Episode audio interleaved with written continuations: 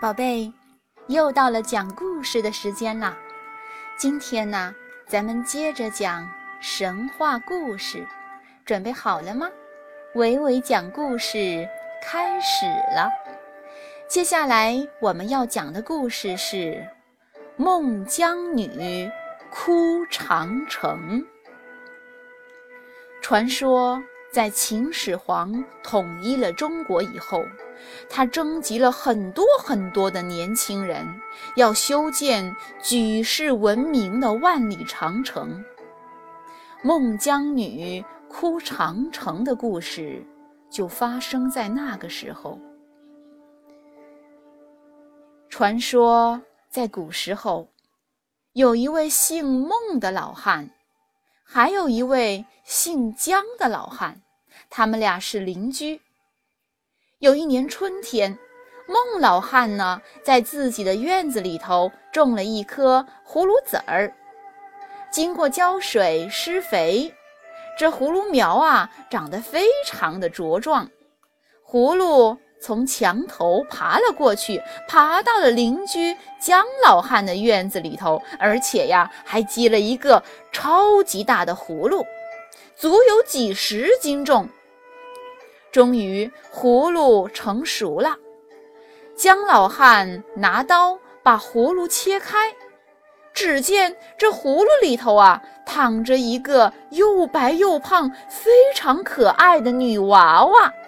姜老汉喜出望外，奔走相告。村子里头的人听说后，都来到姜老汉家里观看这新鲜事儿。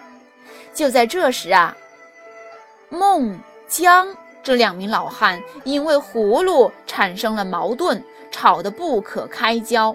为什么呢？因为孟老汉非常坚定地说。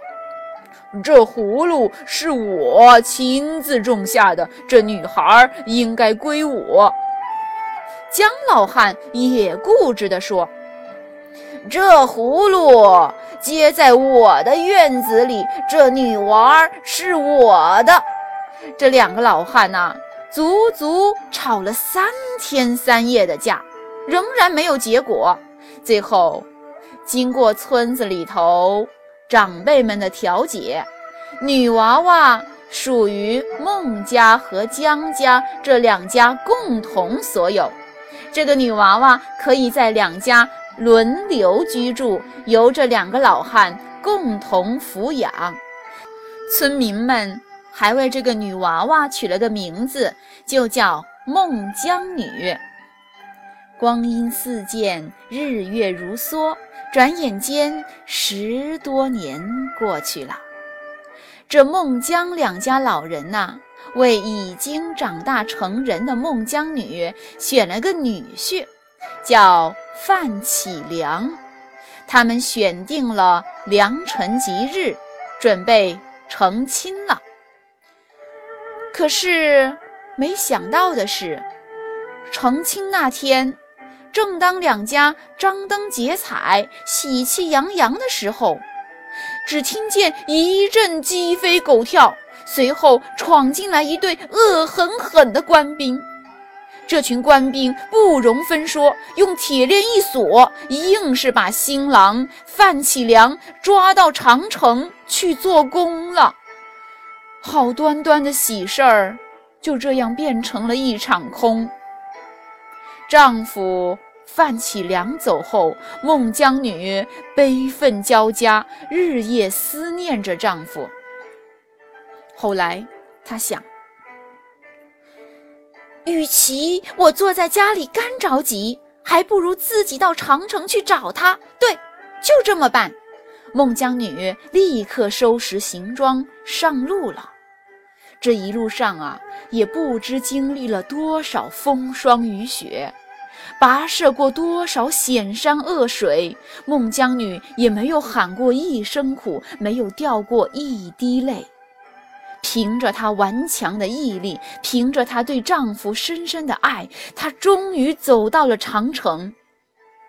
这时的长城已经是由一个个工地组成的一道很长很长的城墙了。孟姜女一个工地一个工地的找过来，却始终没有见到丈夫的踪影。最后，她向一对正要上工的民夫询问：“请问，你们这儿有个范启良吗？”民工回答说：“是有这么个人，新来的。”孟姜女一听，甭提多开心了，她连忙再问。你知道他在哪儿吗？我是他妻子。天越来越冷了，我来给他送过冬的衣服。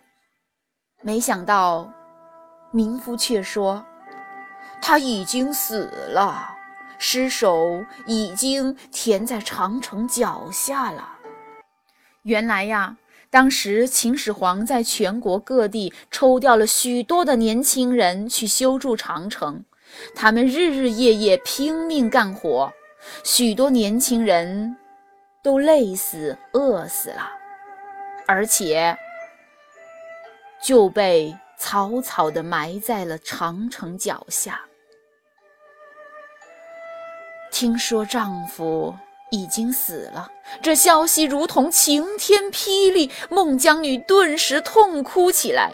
她不敢相信自己新婚的丈夫就这样送了性命，连尸首都看不见。她泪如泉涌，哭得惊天动地、天昏地暗。眼看着长城随着她的哭声一段段的，竟然倒塌了。孟姜女哭到哪儿，长城就塌到哪儿，足足塌了八百里长。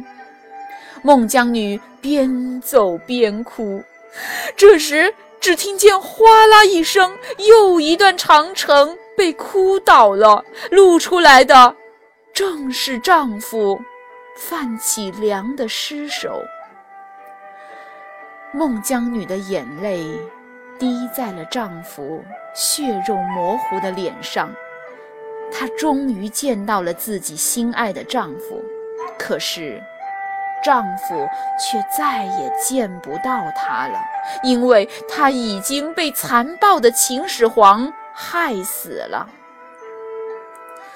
孟姜女带着笑，祭拜了为筑长城而死的丈夫范启良。夙愿已偿，最后，他来到滚滚的渤海边，纵身一跃，投海自尽了。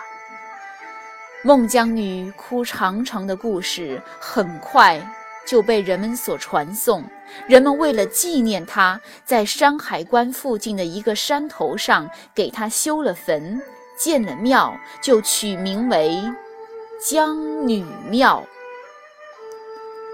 好的，故事讲完了，宝贝，再见。